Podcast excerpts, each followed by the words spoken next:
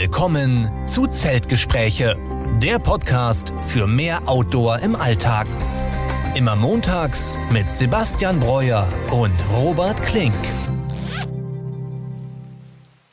Ja, und damit herzlich willkommen zur 27. Folge unseres Podcasts Zeltgespräche. Diese Woche auch wieder hier in meiner warmen Wohnung, Robert Klink und mit Sebastian Breuer. Sebastian, grüß dich.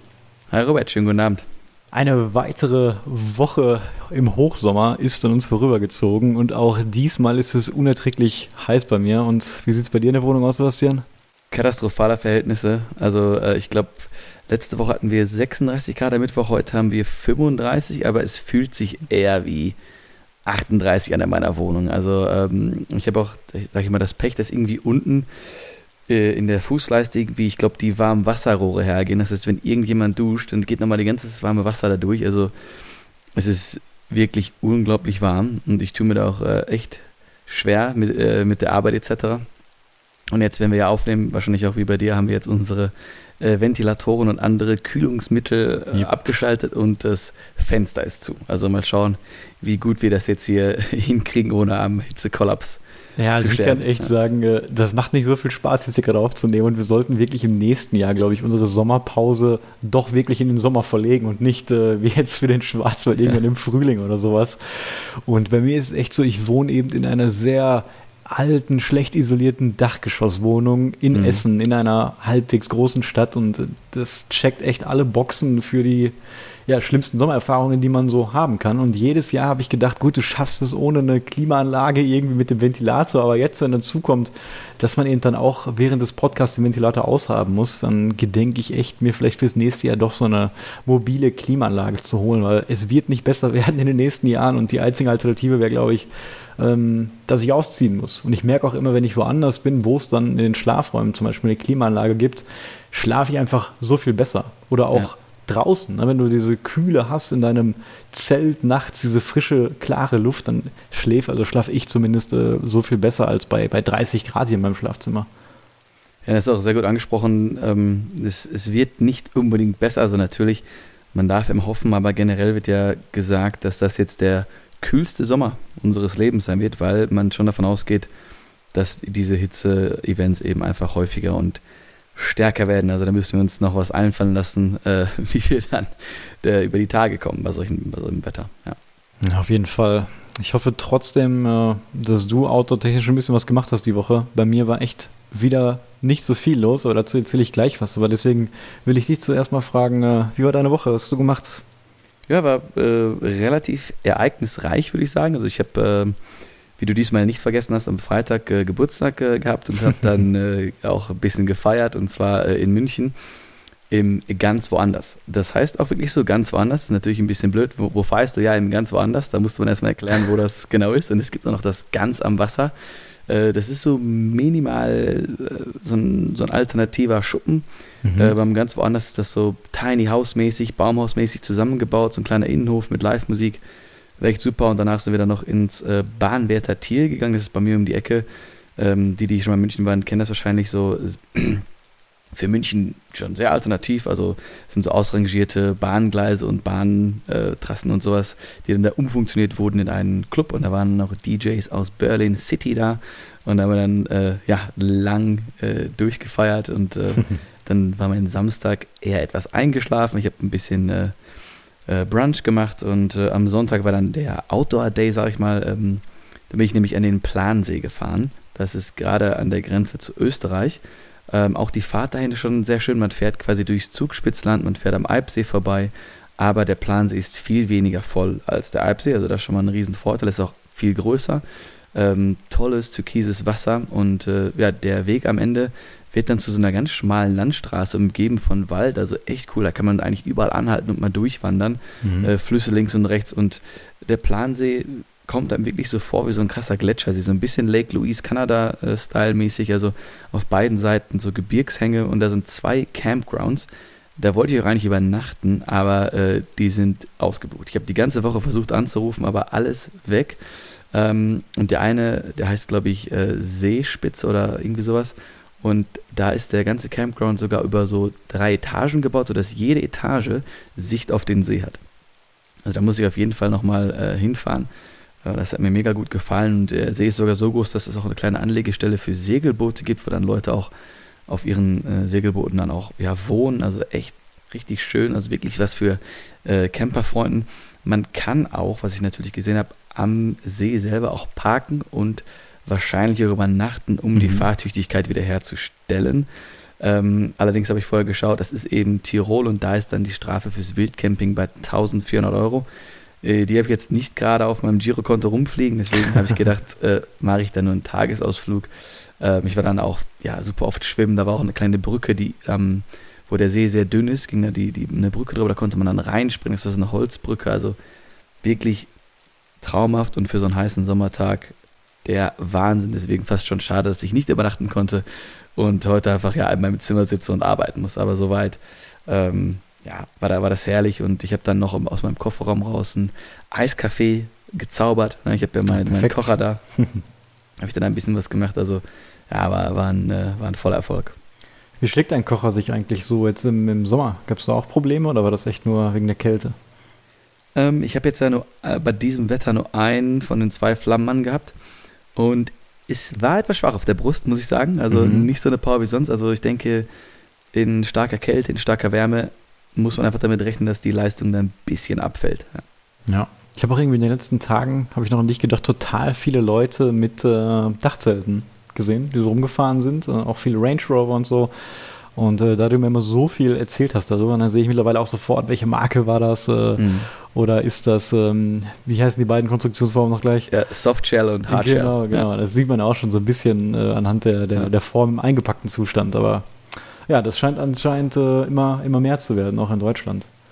Ja, ist auch so, dass wenn ich, wenn ich da mal auf dem Campground bin, äh, dann werde ich ganz oft darauf angesprochen, was ist das für ein Modell, ist es da gemütlich drin, wie teuer ist das, wie schwer ist das, kann ich das auf mein Auto packen? Ähm, und es ist wirklich wenn man schon ein Auto hat und das nicht irgendwie verkaufen will und dann einen Camper kaufen will, ist das, glaube ich, einfach die Lösung, mhm. sein Auto halbwegs dann zum Camper umzumodeln. Äh, man hat dann das ganze Auto für Stauraum frei, man kann ganz in Ruhe schlafen. Natürlich, wir haben schon mal über die Vor- und Nachteile gesprochen. Ne? Es gibt auch ein paar Nachteile, aber für mich war es jetzt erstmal äh, eine perfekte Lösung. Ja, ich finde auch Camping, das ist auch echt, wenn man in Deutschland ist, im, im Sommer eine sehr gute oder perfekte Alternative, wenn es dann eben auch so heiß ist. Du sitzt eben in einem klimatisierten Auto, fährst an schöne Orte, mhm. vorzugsweise irgendwo an einem Fluss, an einem See, ans Meer und kannst dann da ja deinen Sonnenschutz auch aufbauen. Ich habe jetzt bei meinem neuen Camper auch die Markise und da waren wir jetzt auch ja. öfter ähm, mal an der Ruhe an anderen Campingplätzen, äh, wo es einfach super entspannt ist, wo ich in 15 Minuten irgendwie da bin und da kann man echt mal von Samstag auf Sonntag, dann ganzen Sonntag wirklich in der Sonne verbringen und man muss sich nicht viel bewegen und hat trotzdem so ein bisschen dieses äh, Naturgefühl auf jeden Fall. Und das ist auch ähm, das, worüber Sebastian und ich heute mit euch sprechen wollen, denn dieses aktuelle Sommerthema und Hitzethema ist natürlich gerade bei jedem auch so im Kopf und da wollen wir mal drüber sprechen, weil wir reden ja gerne über das Tracking und betreiben das ja auch, was man so für Optionen hat in Deutschland wenn wir jetzt gerade so hohe Hitze haben, wo man dann vielleicht hinfahren könnte, um dieser Hitze so ein bisschen zu entgehen und auch unseren Outdoor-Hobbys gut nachgehen zu können. Und genau entgegengesetzt, was man im Winter machen kann. Ich meine, Deutschland ist halt, finde ich, perfekt geeignet, um im, im Frühling und im Herbst äh, zu tracken. Wir haben keine super extremen Winter, wir haben auch nicht die super extremen Sommer. Ne? Also teilweise fühlt sich das jetzt sehr extrem auch an, in, in den Städten vor allem. Ähm, aber ich persönlich ähm, betreibe hier Outdoor hauptsächlich im, im, Frühling, Herbst, danach den Winter und mal ganz selten im Sommer, mhm. wenn es sein muss. Und ähm, da haben wir uns mal so ein paar Sachen überlegt, ähm, Orte, an denen wir schon waren, ähm, was sich vielleicht für so einen Weekender Trip eignen könnte oder wo man dann quasi diesen extremen Jahreszeiten so ein bisschen entfliehen kann. Ja, genau, darüber wollen wir äh, mit euch heute gerne sprechen.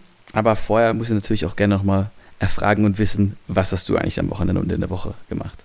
Hauptsächlich geschwitzt, äh, tatsächlich. ähm, nein, aber ich nutze diese, diese heißen Sommerwochen auch wirklich, um dann auch viel, äh, habe ich ja letzte Woche schon gesagt, organisatorische Dinge ja. zu machen, ähm, Planungssachen. Ich meine, wir sagen es mittlerweile jede Woche. Ihr wisst, die Hot Route steht uns bevor und heute ist der 25. Juli und es ist also noch genau einen Monat in etwa, bis wir da starten und äh, ja, ich habe mich auch ein bisschen noch mehr damit beschäftigt. Ähm, zum Beispiel haben wir letzte Woche noch ganz selbstbewusst gesagt, ähm, wir glauben nicht, dass es unter 0 Grad wird. Ne? Und ja. ich glaube das auch immer noch nicht. Also das wäre sehr unwahrscheinlich. Dennoch kann es sein. Deswegen nochmal so eine kleine Korrektur vielleicht. Ähm, man kann also sagen, dass es durch die unterschiedlichen Höhen natürlich auch kälter wird und die Faustformel ist da so pro 1000 Meter Höhe wird es so 6,5 Grad im Schnitt kälter. Das heißt, wenn man wenn man irgendwie ähm, Bergwandern geht, dann schaut man sich am besten einen Ort an, der relativ niedrig liegt, schaut sich da die Durchschnittstemperatur pro Monat an. Wenn man zum Beispiel den Ort äh, Konstanz oder sowas nimmt, der relativ flach noch ist, ähm, dann kann man sich da anschauen, gut, wie sind die Temperaturen da im September mhm. mindestens oder im August und wenn da jetzt ein Wert von 10 Grad zum Beispiel rauskommt, dann kann man gucken, ähm, wenn man ungefähr auf demselben Breitengrad unterwegs ist ähm, und man ist dann irgendwie 2000 Meter hoch, dann kann man bei einer kühlen Septembernacht da vielleicht dann schon mit ja, zweimal 6,5 Grad minus, sagen wir mal 14 Grad rechnen und kommt dann auf eine Minus-Temperatur von minus 4 bis minus 5 Grad, wenn man wirklich oben schläft. Und ähm, das ist natürlich auch ein Punkt, über den man sich Gedanken machen muss, denn wir haben definitiv Nächte auf über 2000 Meter. Ich glaube, zwei oder drei sind es an der Zahl. Und wenn wir da im August und Anfang September Pech haben, dann werden wir da mit unserem Schlafequipment wohl wahrscheinlich nicht hinkommen. Ja. Und das ist natürlich auch ein Punkt, ähm, da haben wir auch schon vorher mal überlegt und diskutiert, wie wir damit umgehen. Man kann natürlich immer sagen, dass man da ähm, ein bisschen risikobereiter ist. Das heißt einfach, dass wir mit unserem Gear bis minus drei, minus vier starten und wenn wir täglich irgendwie das Wetter checken oder auch merken, dass es kühl ist, dann einfach nicht auf diese Höhen gehen und vielleicht den, den Part überspringen oder weiterlaufen, bis wir wieder unter die Baumgrenze kommen.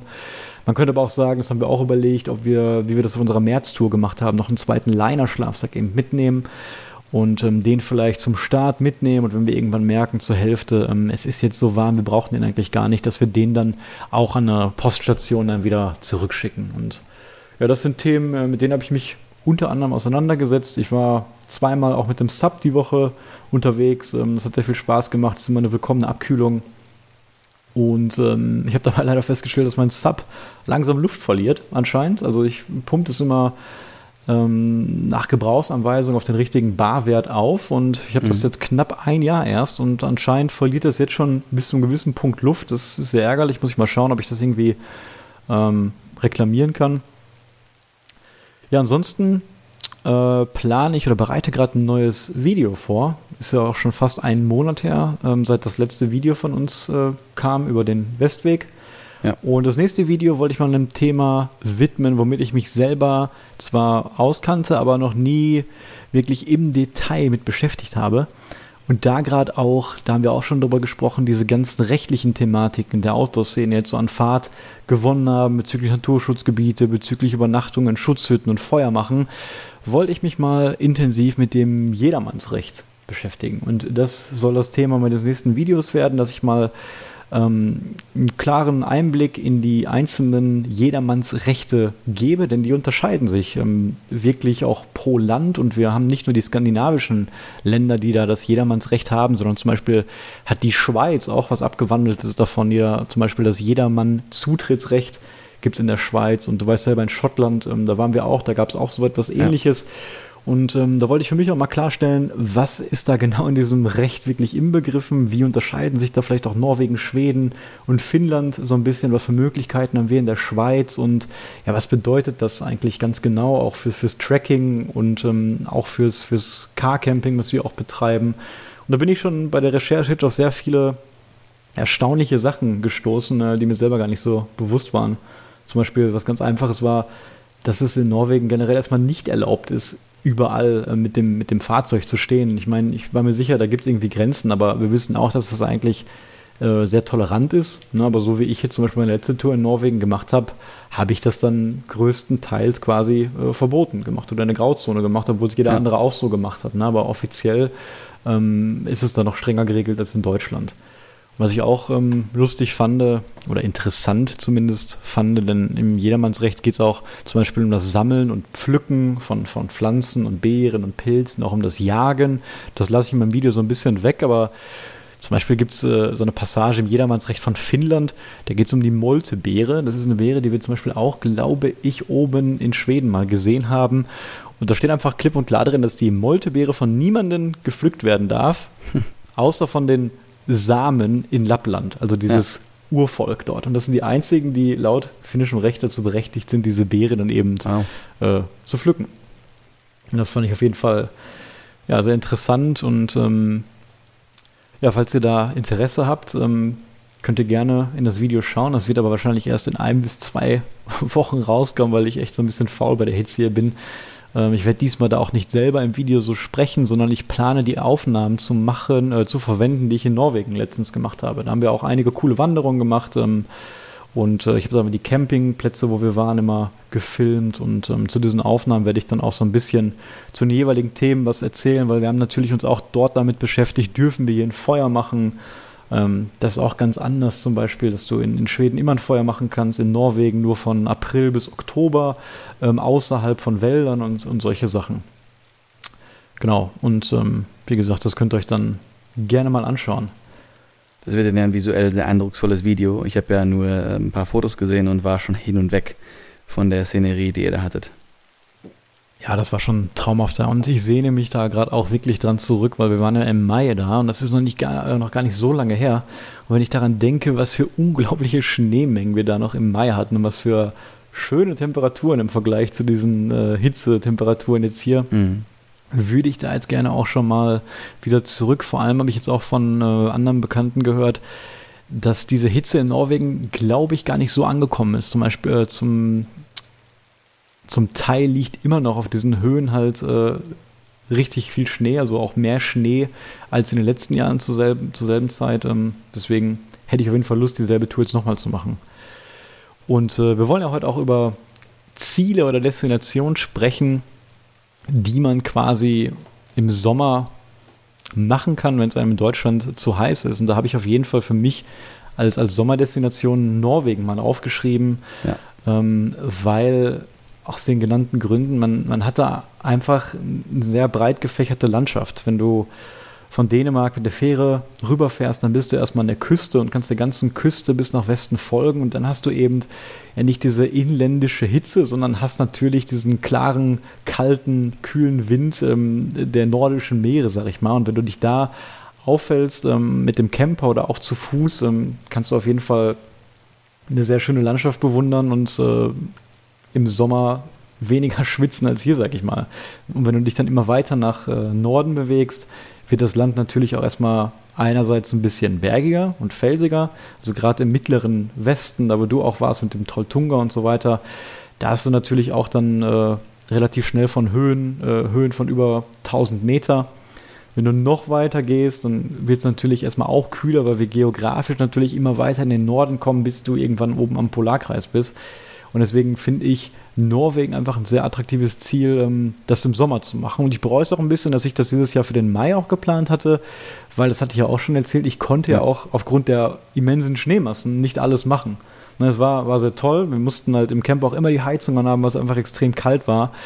Und ähm, es wäre natürlich jetzt ein bisschen schöner gewesen, wenn ich es ein bisschen später gemacht hätte.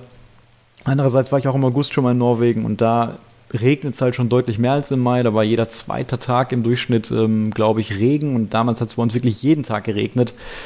Ähm, aber trotzdem, wenn ihr das Tracking im Sommer betreiben wollt, dann eignet sich einfach Norwegen sehr gut. Ich habe ja auch schon vom Jotunheim Nationalpark erzählt, ähm, wo auch auf jeden Fall das Jedermannsrecht greift. Also ihr könnt da einfach durchwandern auf diesen Höhen, könnt überall schlafen, könnt auch außerhalb der Wälder wirklich ähm, Lagerfeuer machen und das war so, wäre so meine erste Idee, ähm, wenn man mal Deutschland verlassen will und was anderes sehen will im Sommer. Vor allem, weil es ja auch noch relativ nah ist, sage ich mal. Man kann da gut mit dem Auto auch innerhalb von einer Übernachtung hinfahren oder ich bin auch schon von Oslo ein Stück zum Ruhrgebiet zurückgefahren. Ähm, das geht auf jeden Fall auch. Ja, kann ich dir nur voll und ganz zustimmen. Also ähm, die Landschaft ist schon äh, wirklich ein Traum. Also man hat äh, ja, Berge, Wälder und, was du gerade, glaube ich, nicht genannt hast, waren die Fjorde. Also äh, das ist genau, auch mal ja. dann, was, was die Kühle angeht, von den, durch die Fjorde, da ist sehr viel Wasser, kühles Wasser. Also da kann man auch der Hitze dann ein bisschen entgehen.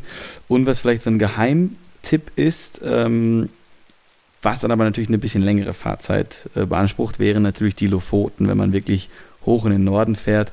Ähm, da sind halt eben so, so Fischerdörfchen, die so auf so Stegen im Wasser stehen. Das, da geht halt sehr viel um das Wasser rum. Man kann trotzdem ja. super wandern gehen, man kann auf die Berge hochgehen und dann kann man wunderbare Fotos machen nach unten. Also das war schon so eine, so eine Welt für sich.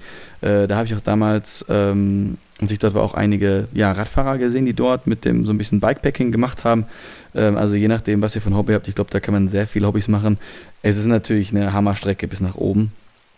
Aber das ist es auf jeden Fall äh, wert. Aber auch ja, Mittel- und Südnorwegen hat ja auch schon ganz, ganz viel zu bieten. Wenn du jetzt gerade schon mal einen Punkt so weit nördlich erwähnt hast, dann würde ich direkt meine zweite Sommerempfehlung mal hinterher schmeißen. Und das wäre klar die Arniaka Halbinsel, auf der wir uns da befanden mhm. nach unserem äh, Schweden-Kungsläden-Trip. Das haben wir auch schon so oft erzählt, ich will mich da gar nicht wiederholen, aber da sind wir eben zufällig gelandet und weil uns uns da so gut gefallen hat, ähm, haben wir da eine Woche fast verbracht und ihr müsst euch das so vorstellen, dass ihr da wirklich im Nirgendwo seid, ähm, am Rand eines riesengroßen Sees, am Rand des Sarek Nationalparks. Ähm, die Highlights des Kungsläden sind wirklich alle relativ nah zu erreichen. Es ist absolute Outdoor- und Trekking-Paradies von der Wildheit, von der Natur. Ihr könnt dort fast machen, was ihr wollt und dieses Arinyaka Resort müsst ihr einfach mal googeln. Das ist hauptsächlich, ist das dort auch Wintertourismus. Ne? Das hat uns ja, ja. auch ähm, gewundert, weil im Sommer war es einfach unglaublich äh, schön da. Ähm, super entspannt, super kühl. Wir hatten auch sehr heiße Tage, aber das kann man jetzt nicht mit dieser Hitze vergleichen, die man hier nee. hat. Ähm, und im Winter wäre es wahrscheinlich auch genauso ein Highlight. Ne? Du hast dann natürlich äh, diesen Polarwinter dort oben mit riesigen Schneemassen, mit Polarlichtern und, und ich glaube, die Leute fahren da auch hauptsächlich zum Skifahren hin, das wurde uns auch so gesagt, ne? Ja, ich glaube, Skifahren, Skilanglauf, genau. Skitouren, äh, Schlitten mit Hunden, was auch immer. Ich glaube, da kann man wirklich alles machen, was das Herz begehrt. Äh, Im Sommer haben wir auch, äh, ne, wir haben Kanufahrten gemacht, wir haben andere Seen entdeckt, wir haben auf der Karte geguckt, okay, da ist so ein See, da geht ein Fluss lang, vielleicht können wir den Fluss hochfahren. Also komplett Abenteuer. Wir sind quasi querfeldein auf alten äh, Faden da auf so, auf so einen Berg gegangen. Also da kann man wirklich alles machen. Ähm, da kann ich auch wieder nur unterschreiben, Areniaka ist äh, der Wahnsinn. Und da könnte man bestimmt, ja, zwei, drei, vier, fünf Wochen äh, verbringen. Auf jeden einfach, Fall. Ne? Also, ich ähm, kann mir echt vorstellen, den ganzen Sommer zu bleiben, weil da fehlt es ja. einfach an, an nichts. Wir hatten auch WLAN, also könnte ja. vielleicht eine Workation-Option auch sein. ne? äh, dann kannst du dann in der Mittagspause nicht in die Isar hüpfen, sondern kurz in den See. Dann fährst mit dem Kanu kurz mal auf die andere Seite. Das ist ja. äh, besser geht's nicht. Das wäre Wahnsinn. Und wie gesagt, wir sind ja auch mit dem Nachtzug hingefahren. Ähm, das ist auch eine sehr gute Möglichkeit, um da relativ gut hinzukommen. Ihr müsst halt irgendwie nach Stockholm zum Beispiel kommen ähm, oder nach Uppsala. Von da sind wir losgefahren. Das war ein Stück weiter nördlich und die Nachtzugfahrt ähm, war super. Also das ist schon ja. ein Ziel an sich auf jeden Fall wert. Ähm, und dann ist man super schnell und super komfortabel mit einer Übernachtung ganz schnell im Norden. Ja, und ich habe auch äh, mehr Elche auf der Nachtzugfahrt gesehen oder auf der ganzen Zugfahrt als dann hinterher beim Wandern. Also man fährt da wirklich durch komplett Wildnis durch. Ähm, also die Zugfahrt äh, ist auch einfach schön. Ja. Ja, ja ähm, ich würde einfach nochmal meine dritte Sommerempfehlung abfrühstücken. Ähm, ja, dann habe ich schon alle weg und äh, das habe ich auch schon mal erwähnt. Ich war ja auch teilweise jetzt die letzten Monate so ein bisschen in Holland auch. Ähm, wir haben ja da diesen Campingplatz, das liegt natürlich in Friesland und die ganze friesische Küste, also von Südwestfriesland in den Niederlanden bis zu uns quasi an die, an die Nordsee, finde ich die ganze friesische Küste einfach eine super Destination für den Sommer. Und vor allem habe ich mich da die letzten beiden Jahre auch in die Insel Wangerooge verliebt, so ein bisschen. Mhm und da meine ich auch, ähm, das meine ich auch outdoor-technisch.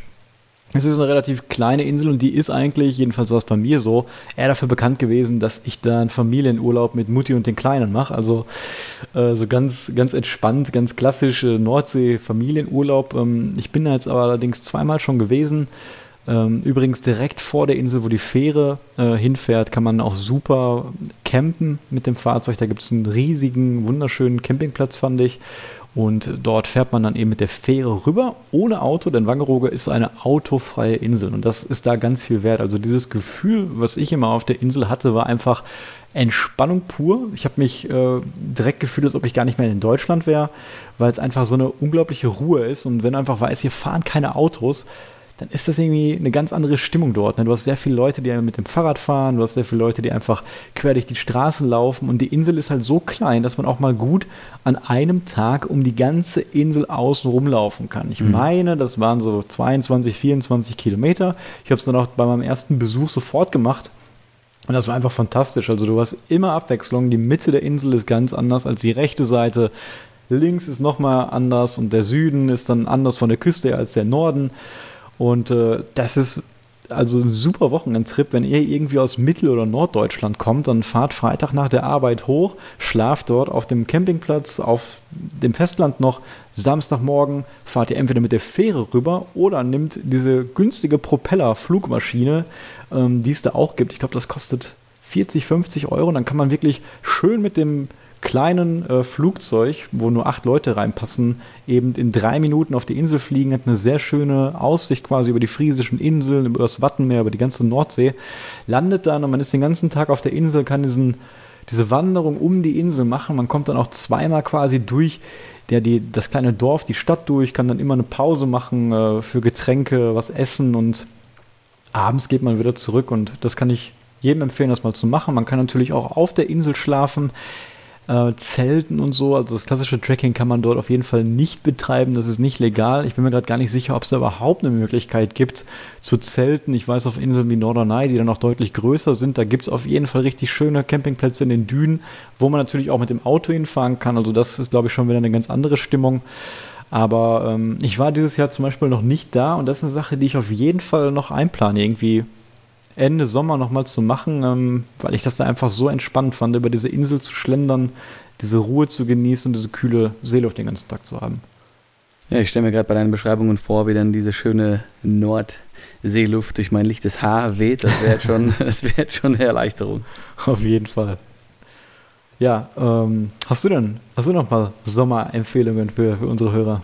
Natürlich. Also erstmal habe ich auch welche, die dann eher so vielleicht den Süden Deutschlands äh, betreffen, wo ich dann auch selber war. Ähm, und dann wäre es einmal so diese Karwendel-Mittenwald-Region. Also da hat die, ähm, sorgt quasi die Isar für die schöne Kühlung, für die Entspannung, in die man dann reingehen kann, ob jetzt mit den Füßen oder komplett, je nachdem, wie mutig man ist. äh, sie hat eine super kristallblaue Farbe da und es ist sehr bergig, sehr wild, sehr wenig Tourismus äh, und man wird überall dann einen kleinen See oder einen Fluss zum, zum Reinspringen äh, finden. Also das ist so die Region, wo ich sagen würde, dass man dann aus München oder aus dem Süden dann ganz schnell mal hinfahren kann. Da gibt es super tolle Campingplätze. Ähm, wie gesagt, diesen Geheimtipp, der jetzt vielleicht nicht mehr so geheim ist, äh, das Iserhorn Naturcampingplatz. Äh, das fand ich bis jetzt das Allerschönste. Ähm, also sind schon so oft empfohlen jetzt, der wird ja, wahrscheinlich bald richtig überlaufen sein. Kriege ich hinterher noch Ärger davon. ähm, aber das ist auf jeden Fall eins, wo ich gerne nochmal hinfahren würde, weil ich da ähnliche Entspannung hatte. Meine einzige Empfehlung war, die Isar war so laut am Fließen, dass ich nicht so gut schlafen konnte. Deswegen werde ich nächstes Mal ein bisschen weiter weg äh, mein, mein Lager aufschlagen. Aber das wäre einmal so, so, so ein Weekender-Trip, äh, eine ganz klare Empfehlung, dass ich die, die Region einfach super finde. Auch was Temperaturen angeht, da gibt es ja viele Klamms, also quasi diese, diese Schluchten, mhm. wo dann der, der Fluss durchfließt und da ist es nochmal bestimmt 5 oder 10 Grad kühler, da ist dann eine Gischt, die auch nochmal hochspritzt. Also wenn man da beim Laufen eine kleine Erfrischung haben möchte, kann ich das nur allerwärmstens empfehlen. Ähm, dann natürlich ist was auf der Liste, was quasi nach Schweden, Norwegen, Finnland, nach diesen Ländern so mein Lieblingsland ist, weil das halt so diese Berge und Tannenwälder und Wildnis wirklich verkörpert. Ist natürlich ein bisschen schmerzhaft, das jetzt zu empfehlen, wenn wir gerade Hitzerekord haben, dann einen langen Flug zu empfehlen. Deswegen empfehle ich eigentlich nicht den langen Flug, aber ich empfehle einfach das Land, denn ich bin natürlich sehr verliebt in Kanada. Ähm, einmal natürlich Alberta, der, der Bereich, also mit Banff, Jasper Nationalpark. Äh, da wird es auch ein bisschen kühler sein, vor allen Dingen nachts, wissen wir, kühlt es sich mhm, merklich ab. Ja. äh, man hat Seen äh, ähm, zum Reinspringen, es ist alles mit Wald voll, man läuft viel im Schatten, man kann aber auch auf die Berge hoch und dann ist es auch kühler. Äh, und natürlich Vancouver Island, ja, dann wahrscheinlich eine ähnliche Sache wie dann bei Wangerooge. Man hat die, da den Pazifik, krasse Wellen, die, die Meeresluft da. Äh, und es ist ja auch ein, ein, Rainforest da, Pacific Rim Rainforest National Park heißt der dort, der da am Ufer entlang geht. Also es ist dann auch noch nass und kühl. Also das wären dann so die Orte, wo ich jetzt sehr, sehr gerne wäre, wenn ich mich hin teleportieren könnte und nicht mhm. 18 Stunden fliegen müsste. Ja, ja natürlich auch ähm, Alaska. Wahrscheinlich, ja. ne? Das wäre natürlich auch eine Sache, da haben wir auch schon drüber gesprochen, wenn wir das mal machen wollen, wahrscheinlich auch eine Sache, die wir zur wärmsten Zeit des Jahres wahrscheinlich machen würden, weil es mhm. ja doch dann eher meistens kalt dort ist, richtig? Ja, genau. Und zu Vancouver Island hoffen wir ja, dass wir eventuell nächstes Jahr die Permits kriegen und den West Coast Trail da mal ähm, laufen können. Ja, da sollten wir auch echt mal, wenn wir jetzt die Hot Route hinter uns haben, langsam mal mit der Planung so wenigstens ein bisschen anfangen, damit wir ja. nicht den Starttermin für die Permitvergabe äh, verpassen, so wie wir das erfolgreich beim Westweg mit den Tracking Camps äh, auch nicht ja. richtig geschafft haben. Ja, da müssen wir wirklich äh, von Anfang an unser A-Game bringen, dass wir da alles hinkriegen. Ja. Ja, und schwer vorzustellen ist es jetzt äh, Mitte oder Ende Juli, aber wir wollen euch auch ein paar Empfehlungen für den Winter geben. Ich persönlich äh, schrecke eigentlich nicht vor dem deutschen Winter zurück. Also ich gehe viel lieber hier im Winter wandern und tracken als im Sommer. Dennoch, gerade im Januar und Februar, da kann es dann auch äh, mal nicht so viel Spaß machen. Ähm, manchmal haben wir dann auch nachts minus vier oder noch kälter. Wir haben es ja im März auch gemerkt, da kamen wir wirklich in unsere Kältegrenzen. Und wenn man dann im Winter das Ultraleicht-Tracking vermisst, äh, was hat man dann für Optionen, Sebastian? Ja, da habe ich mir zwei Empfehlungen aufgeschrieben. Äh, zum einen so die äh, Kanarischen Inseln, vor allen Dingen Gran Canaria. Da denkt man jetzt vielleicht nicht so dran, aber ich war auch schon mal da, meine Eltern waren auch schon des Öfteren da und. Wir waren auch ähm, schon da. Wir waren auch schon da, genau. Und da gibt es wirklich traumhafte Wanderrouten. Also es ist auch man denkt das gar nicht so, aber es ist auch viel auch Wald da, ja. Und wenn es dann mal regnet, auch alles saftig grün.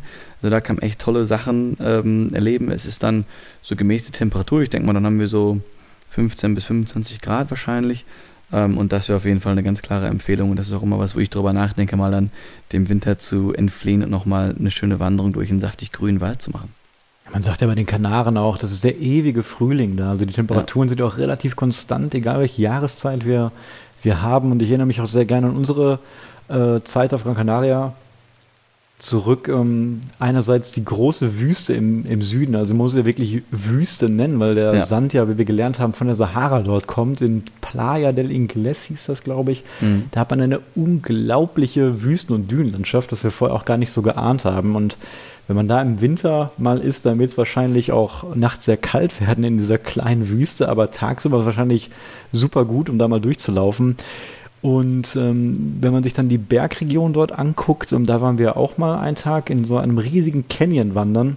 Ja. Und ich glaube, das war auch im März oder April, also da war es ja auch schon ausreichend warm auf jeden Fall. Und ich war äh, zweimal da, auch nochmal später, irgendwann im August. Und das war tatsächlich das erste Mal, ähm, wo ich wirklich das Wandern bei warmem Wetter hassen gelernt habe, denn dort ja. habe ich wirklich einen Kreislaufzusammenbruch mitten ja. in diesem Canyon äh, bekommen.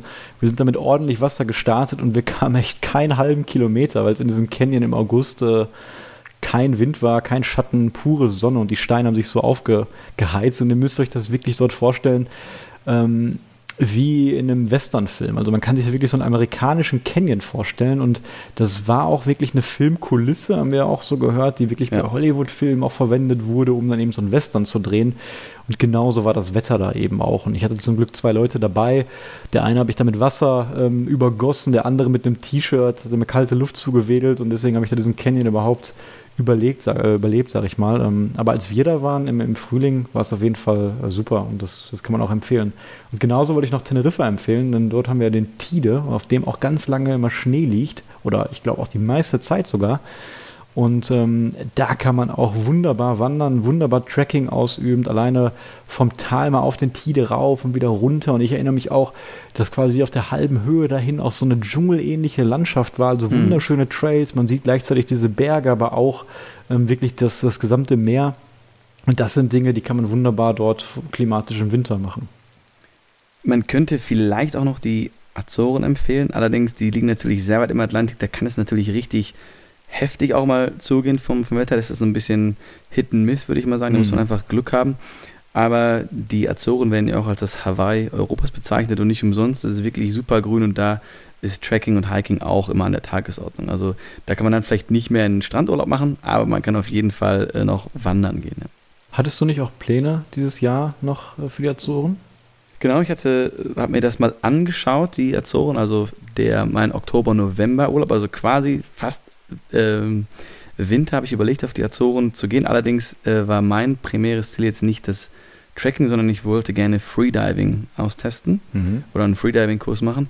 Und da ist es dann so, dass der Atlantik dann einfach zu äh, rau und zu wild wird, dass man da dann in Ruhe äh, als Einsteiger da tauchen kann. Deswegen habe ich das dann jetzt ähm, aus der engeren Auswahl rausgenommen und ich überlege jetzt quasi gerade zwischen äh, Rotes Meer, Red Sea, also Ägypten eventuell äh, Freediving zu machen oder äh, in den Oman. Oman ist auch nochmal für mich, äh, wäre das ein richtiges Mekka.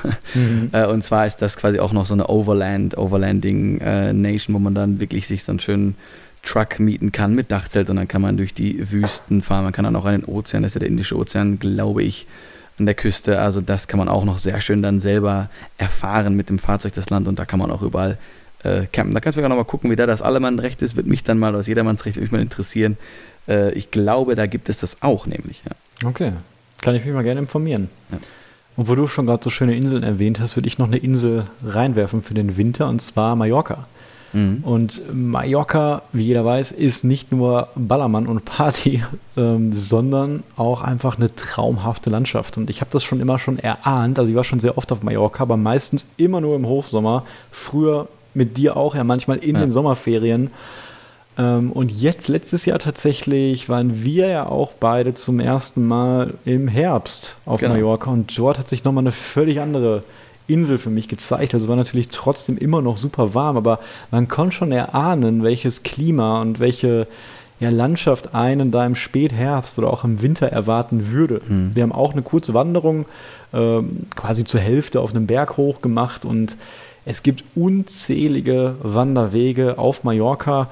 Ähm, die Insel ist ja auch für, für die Sportart Tennis bekannt und auch für das Radfahren. Also jo, Radfahren auf jeden die Fall. Die Insel ist durchzogen mit Wanderführern. Allein wenn ihr mal auf Komoot oder Autoactive guckt, dann findet ihr Mehrtagestouren, da findet ihr Campingplätze, da findet ihr auch Empfehlungen, wo man gegebenenfalls auch einfach tracken kann, also mit dem Zelt in der Natur schlafen kann. Ich bin mir auch nicht sicher, wie das dort rechtlich aussieht, muss ich ganz ehrlich sagen. Ähm, ich weiß, dass das auf jeden Fall äh, Leute dort machen. Und äh, wenn ich da an, an, den, an den Süden denke, da, das sind ja meistens die kleinen Dörfer wirklich an der Küste, kann man sicherlich dort auch ganz schön langlaufen. Äh, ich war oft auch im Süden, da ist ein großer Berg auf einem Kloster, wo ich weiß, da sind auch Wanderwege und natürlich der Norden oder auch Nordosten ist das, glaube ich, ähm, wo es dann richtig mit der bergigen Landschaft äh, losgeht und man unzählige schöne Wege dort hat. Und das wäre für mich auch was, was ich unbedingt mal im Winter machen möchte. Es wird natürlich dort auch kalt und kühl, aber da sprechen wir natürlich nicht über Temperaturen wie in Deutschland. Und ich bin mir sicher, dass wir mit unserem Gear da auf jeden Fall äh, immer gut schlafen könnten. Ja, also Mallorca, das hat man auch nochmal quasi neu kennengelernt eben, äh, weil es da wirklich tolle Ausflugsziele gibt, gerade wie du gesagt hast, fürs Radfahren. Also da hat man wirklich so viele Optionen, da schöne Wanderungen zu machen, auch ein bisschen auch in die Höhe. Man kann auch immer wieder ins Meer gehen. Also das ist auch äh, eine tolle Sache. Ich denke mal, wir haben jetzt nichts bisher erwähnt, was so jetzt in Richtung ähm, äh, Asien, Indonesien geht. Da gibt es natürlich auch Optionen hier, äh, Bali, Lombok, diese ganzen Inseln. Ähm, da gibt es ja auch verschiedene Berge, auf die man dann richtig geil hochtracken kann.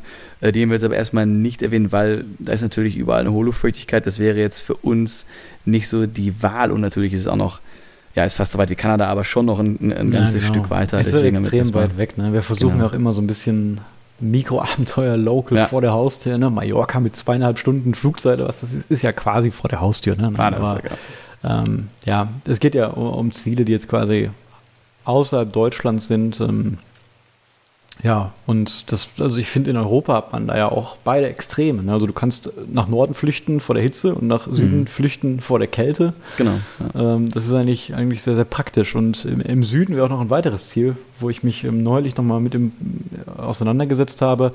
Und das ist Montenegro, also was quasi ja, zwischen Kroatien über Albanien und, und Bosnien quasi liegt. Und Montenegro ist ein, ist ein sehr interessantes, sehr vielfältiges Land. Wir haben eine sehr lange Küste an der Adria. Wir haben eine der schönsten Buchten wirklich. Also wenn ihr euch das mal auf der Karte anschaut, da seht ihr wirklich, dass so ja, im Norden von Montenegro an der Küste nochmal so ein riesiger Streifen ins Innere reingeht. Sieht auf der Karte aus wie so ein kleines Herz. Und dort haben wir ja die Bucht von Kotor. Und das ist einfach mhm. eine Stadt, eine wunderschöne Altstadt. Und das liegt mitten in den Bergen, mitten quasi trotzdem am Meer. Und du hast da die Leiter von Kotor, ist ein ganz bekannter Trail. Das sind quasi so Burgmauern, die unglaublich aus dieser Altstadt mit einem unglaublichen Winkel in die Berge reingehen. Also das sieht so beeindruckend aus für mich wie die chinesische Mauer zum Beispiel. Also man kann sich nicht vorstellen, dass Menschen äh, das mal irgendwann erbaut haben und man mhm. kann diesen Weg auch wirklich unendlich weit in die Berge hochlaufen, hat dann eine wunderschöne Aussicht. Montenegro besteht dann auch sehr viel aus Wald. Also wir haben dann einen riesigen Nationalpark genau in der Mitte, wo es auch super wild zugeht. Wir haben unendlich viele Tierarten, wir haben Braunbären dort. Wow. Äh, man kann da tracken und zelten, wo man will. Es gibt sehr viele äh, Mehrtagestouren, Longtrails. Ähm, wir haben da alpenähnliche Landschaften. Und wir haben natürlich, äh, da wir ja, bei, fast bei Griechenland oder südlich von Kroatien liegen, auch ähm, sehr, sehr warme Temperaturen im Sommer und dadurch auch, gerade wenn man im Winter dort ähm, in den Bergen unterwegs ist, natürlich trotzdem sehr viel stehen. Man kann dort auch, glaube ich, Skifahren. Aber dennoch ist es ein gutes Ziel, wo man einfach mal ja quasi aus München auch mal 14 Stunden mit dem Auto quasi hinfahren kann und da im Winter äh, auch mal seinen Spaß haben kann beim, beim Trekking und Wandern. Ja, gerade natürlich ähm, mit den Bären und mit der Wildnis hast du mich jetzt natürlich sehr gelockt. also gibt es generell natürlich da in diesem Bereich auch jetzt, wenn ich an Rumänien denke, Slowenien, mhm. ähm, da gibt es, glaube ich, noch richtige Hidden Gems, wo, wo die Natur noch voll intakt ist, wo noch richtig viel Biodiversität ist, was ich mir auch gerne da mal mit meinem Dachzeltcamper äh, anschauen würde. Das würde ich ähm, echt empfehlen. Vor allem, sorry, wenn ich noch eine Sache dazu sage, mhm. aber Montenegro ist auch jetzt touristisch im Gegensatz zu Kroatien nochmal eine völlig andere Nummer. Also auch ja preislich bist du in Montenegro ganz woanders. Du bist hier nicht in der EU zum Beispiel in Montenegro. Ähm, Glaube ich, will mich jetzt nicht vertun, aber ich meine, das war so. Und äh, ich weiß auf jeden Fall, wenn so fest Kroatien vergleicht, ähm, sind die Preise da ganz anders. Es ist noch nicht so touristisch durchgespielt, sage ich mal. Du hast so zwei große Touristenpunkte, die aber auch überhaupt nicht so überlaufen sind wie jetzt andere Ferienregionen. Und das finde ich auch immer äh, direkt interessanter, auch wenn man äh, wenn man das Tracking betreibt, genauso wie du schon sagst, in Rumänien ist das ja auch der Fall und das fühlt sich immer so ein bisschen abenteuerlicher, dann finde ich an, wenn man in solchen Ländern unterwegs ist. Ja, wenn das nicht ganz so durchgetaktet ist mit tausend touristischen Angeboten. Das ist ein, ein sehr, sehr schönes Gefühl. Was mir jetzt noch eingefallen ist, wenn man vielleicht im, ich sag mal, vielleicht nicht im tiefsten Winter, aber sagen wir mal Spätherbst, wenn man da noch einen ähm, Trail gerne laufen möchte, dann könnte man wahrscheinlich in Portugal den Fisherman's Trail empfehlen ähm, weil der dann auch schon in der Küste entlang geht. Das ist jetzt das ist keine alpine Region, sollte nicht zu hoch sein. Mhm. Ich denke, das ist ein Weg, den man wahrscheinlich dann so bis ähm, ja, September, Oktober, vielleicht auch noch November laufen könnte. Na, das wäre nochmal auch vielleicht eine Idee, wer da Interesse dran hätte. Auf jeden Fall. Also ich denke mal, Portugal ist ganzjährig immer ein gutes Ziel. Ne? Im Sommer bist du auf jeden Fall immer im Meer schön. Im Winter wird es wahrscheinlich auch sehr warm sein. Ich habe klimatisch genauer jetzt keine große Idee, aber wir hatten ja auch schon überlegt, den Fisherman's Trail mal zu gehen. Genau. Und ich denke mal, da hätten wir jetzt auch nicht den August gewählt als, nee, äh, auf keinen als Fall. Zeit, sondern wahrscheinlich den, den sehr frühen Frühling oder sehr späten Herbst, denke ich mal. Genau. Ja, ja damit habe ich äh, alle Länder soweit jetzt erstmal genannt, die mir so einfallen würden zu dem Thema. Und in die meisten hätte ich jetzt auch wirklich Lust, sofort zu gehen. Und genauso viel Lust habe ich jetzt auch meinen Ventilator gleich wieder anzumachen. Deswegen würde ich sagen, äh, bringen wir diese Folge auch zu Ende. Oder hast du noch etwas einzuwerfen, Sebastian? Ich kann dir nur genau zustimmen. Ich habe jetzt auch wieder Lust, äh, rauszugehen, aus dem Zimmer auch mal rauszugehen. Vielleicht hüpfe ich noch kurz in die Isar. Ich kann ja relativ schnell äh, hinfahren. Und ich habe einfach Bock, äh, die Hot Routes äh, weiter zu planen und dann auch ja, meinen eigenen Urlaub im, im Spätherbst, Winter zu planen. Vielleicht wird es ja dann doch auch äh, eins von den Zielen, die wir jetzt gerade erklärt haben, die sind alle top. Deswegen, äh, vielleicht haben wir da ein paar Leute inspirieren können, ähm, dann entweder aus der Hitze oder aus der Kälte zu entfliehen. Ja, will ich doch sehr hoffen. Und ich schaue gerade auf die Uhr. Wir haben schon wieder 45 Minuten gemacht, eine Dreiviertelstunde, genau wie letzte Woche. Das scheint so unsere Sommerzeit zu sein. Und wir hoffen natürlich, ja. dass euch diese Zeit auch reicht für den, für den Content hier und euch die Folge Spaß gemacht hat. Äh, deswegen, Sebastian, freue ich mich, dass wir äh, freue ich mich darauf, dich nächste Woche wieder zu hören und ich wünsche dir eine schöne Woche. Genau, noch einen schönen Abend ne, und äh, kühl dich ein bisschen ab. Mach ich. Danke. Alles klar. Ciao. Ciao.